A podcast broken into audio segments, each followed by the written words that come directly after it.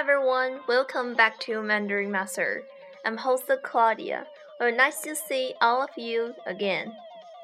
So today I want to teach you a phrase which is very authentic. It is 嫁妆.嫁妆. It's really surprising, right? Well, I guess most of you guys are already familiar with this phrase because you're Chinese. Uh, so let me simplify today's teaching. 嫁妆，嫁妆，用英文来说，嫁妆是 Dory，Dory。Well, let me separate the two words in this phrase and illustrate each of them. 嫁，嫁。Jia jia is the following tone. The first word of this phrase means marriage. Marriage. And the second word, 妆, zhuang zhuang is first tone. That means makeup. And you can translate it into stuff here. So basically, 嫁妆就是指你出嫁的时候需要带的一些装饰啊，或者装扮呀、啊、之类的。所以我们把嫁妆翻翻译为 Dory。 那么嫁妆是指女子出嫁时从娘家要带到丈夫家去的衣被、家具或者其他的用品。那么因为各地各民族的风俗习惯不同，所以所送的嫁妆也不同。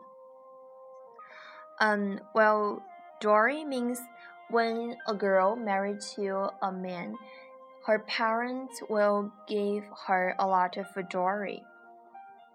You know, dowry is different from region to region and nation to nation.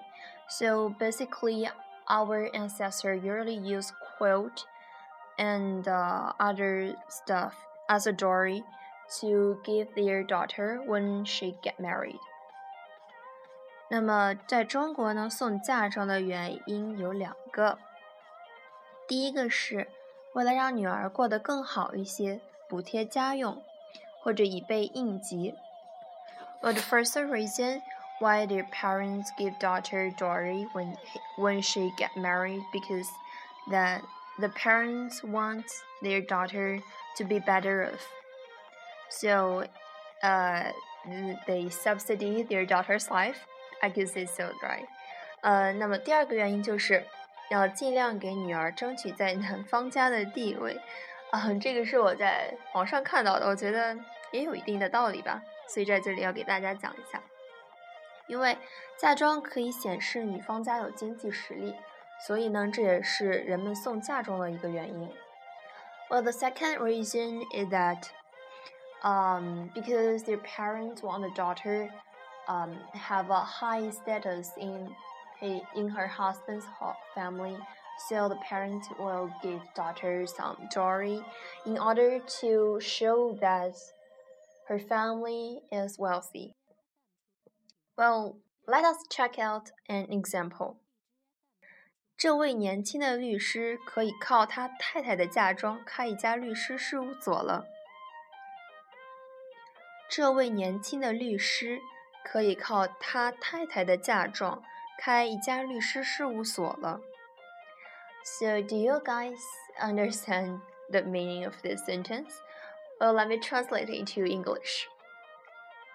With his wife's story, the young attorney was able to open a law office. Sorry, I guess my pronunciation is wrong, right? Attorney, attorney, sorry. Let me uh, repeat it again.